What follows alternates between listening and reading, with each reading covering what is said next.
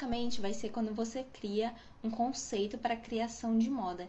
E nisso a gente vai ter os dois profissionais, ah, o estilista e aquele que foi contratado pela marca. Aquele que foi contratado pela marca uhum. muito bem das tendências de moda e deve conhecer muito bem é, aquela, mar aquela marca que ele foi contratado. Então, assim, ele tem que ter uma experiência no mercado de moda, saber quais são as tendências para que não haja nenhum erro em si. Finalizar, é, também o profissional que foi contratado pela marca, ele deve estar bem atento à essência daquela marca em si, é, saber a clientela daquela marca, o que, o que aquela o que, que ela precisa.